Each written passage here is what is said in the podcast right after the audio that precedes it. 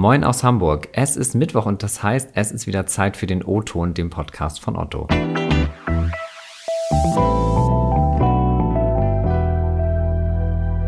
Mein Name ist Chris Herrn und ich freue mich, dass ihr wieder zuhört. Wir sind aktuell mitten in der Staffel zum Thema Karriere und sprechen heute in Folge 3 zu den beruflichen Einstiegsmöglichkeiten bei Otto. Elena hat letzte Woche ja schon das Thema Bewerbung bei Otto beleuchtet und wir wollen halt heute darüber sprechen, welche Möglichkeiten es für den Start ins Berufsleben bei Otto gibt. Also zum Beispiel nach der Schule oder auch dem Studium. Welche Wege gibt es da und brauche ich zwingend einen Studienabschluss? Oder kann ich auch erstmal reinschnuppern, um zu gucken, was für mich das Richtige ist? Um diese und weitere Fragen zu beantworten, haben wir heute Pascal Weyers zu Besuch, der bei uns als HR-Manager tätig ist. Er wird uns auch verraten, was den Einstieg bei Otto so besonders macht. Moin Pascal, herzlich willkommen im O-Ton. Moin Chris, vielen lieben Dank dir. Ich freue mich, dass du die Zeit gefunden hast, dabei zu sein. Starten wir mal direkt mit dem Thema. Welche Möglichkeiten gibt es denn bei Otto einzusteigen? Also gerade wenn man noch am Anfang seiner Karriere steht und vielleicht aus der Schule oder dem Studium erst kommt.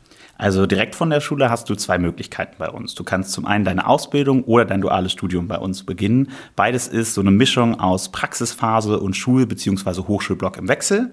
Während des Studiums kannst du uns als Praktikant für bis zu sechs Wochen unterstützen. Da kannst du einfach mal reinschnuppern, ausprobieren, lernen und schauen, wie kann ich das, was ich in der Uni gelernt habe, eigentlich im praktischen Leben anwenden.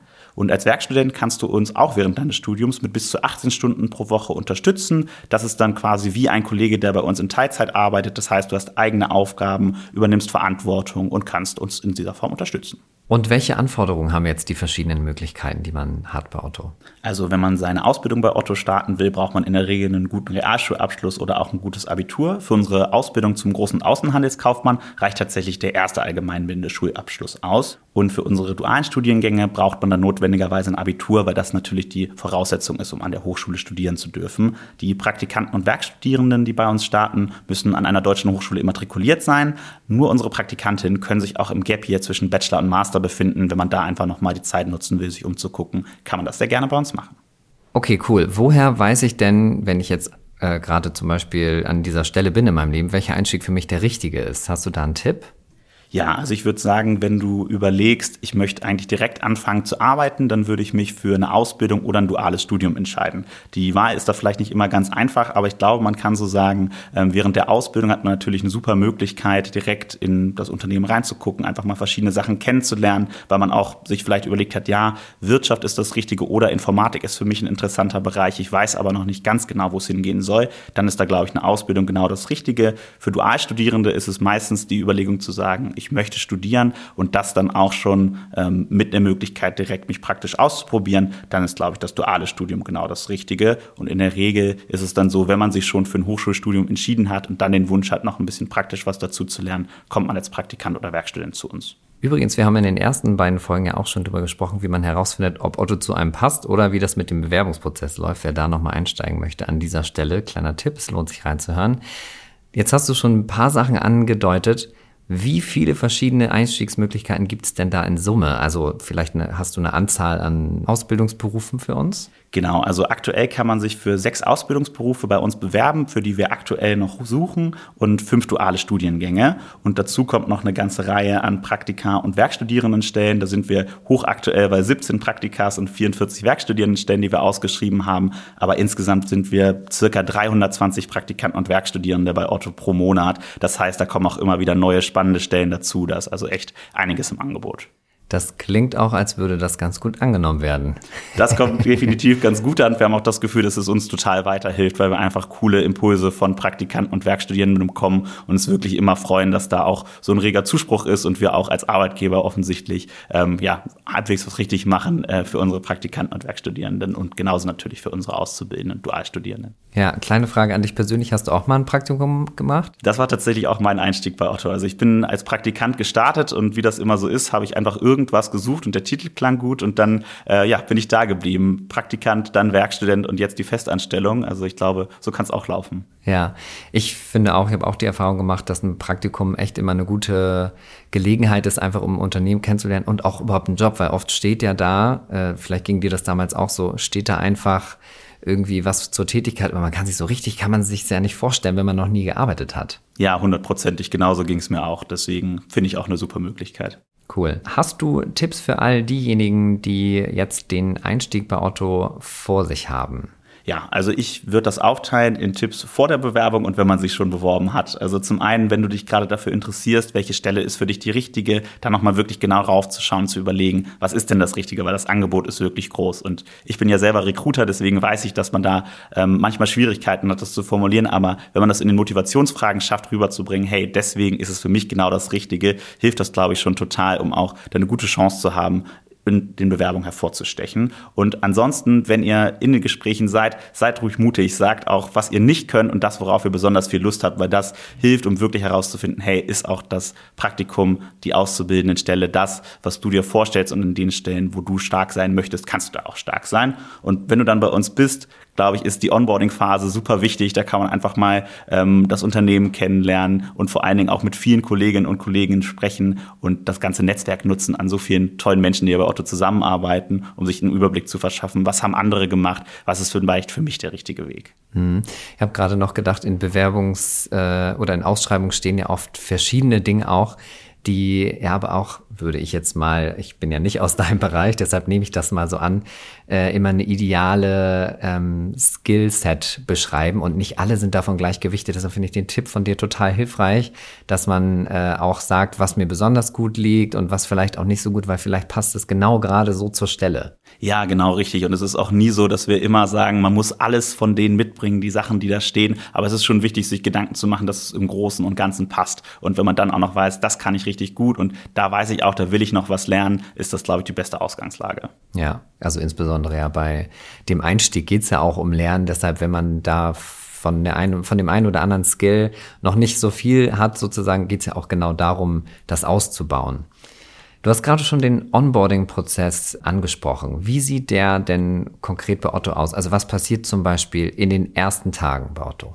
Ja, also die ersten Tage bei Otto sind so eine Mischung aus offiziellem Onboarding und den Kennenlernen der Teams. Das heißt, es gibt die offiziellen Onboarding-Tage, das sind die Starter Days, die sind je nach Zielgruppe ein bisschen unterschiedlich. Wir haben beispielsweise ein eigenes Format nur für unsere Auszubildenden und Dualstudierenden. Die fangen immer zu einem Zeitpunkt an. Das heißt, da können wir wirklich alle zusammenholen, coole Events organisieren, wie irgendwie ein Treffen mit einem unserer Bereichsvorstände. Und für unsere Praktikanten und Werkstudierenden haben wir auch jeweils einmal im Monat ein Zusammenkommen, bei dem es zum einen Element Elemente gibt, bei denen wir nur die Studierenden zusammenholen, um da einfach auch ein bisschen Community zu schaffen, aber zum anderen auch zusammenkommen mit den neuen Festangestellten, weil wir es genauso wichtig finden, dass auch Praktikanten und Werkstudierende die Möglichkeit bekommen, kennenzulernen, was macht Otto eigentlich als Unternehmen, wer ist eigentlich unser Kunde und was sind da so die wichtigsten Themen. Mhm. Du hast gerade angesprochen, dass ihr äh, dann zum Beispiel alle Azubis oder alle dualen StudentInnen zusammenbringt. Was passiert auf diesen Events? Also du sagtest Community, aber wahrscheinlich wird da nicht nur Kaffee getrunken. Nee, da wird auf jeden Fall nicht nur Kaffee getrunken. Da wird natürlich zum einen äh, geht es auch darum zu wissen, ja, wer ist eigentlich mit mir zusammen in der Ausbildung, weil man in der Regel ja eine ganze Zeit zusammenkommt. Ähm, aber es geht auch darum, einfach mal zu wissen, ja, wie äh, läuft das ab in meinen Einsätzen, wie funktioniert es mit dem Wechsel von Hochschul- und äh, Praxisphase. Das heißt, da gibt es zum einen durch unser Ausbildungsteam einfach Insights, so wie wird der weitere Teil der Ausbildung ablaufen, aber ähm, auch ganz viel zu, was ist Otto eigentlich für ein Unternehmen, damit man einmal den großen Gesamtblick hat, weil man fängt ja immer in einem kleinen Bereich an und manchmal verschwindet so ein bisschen das Bild von, was macht eigentlich das Gesamtunternehmen. Und das ist ganz wichtig, dass man das auch am Anfang gerade einmal bekommt, haben wir uns gedacht.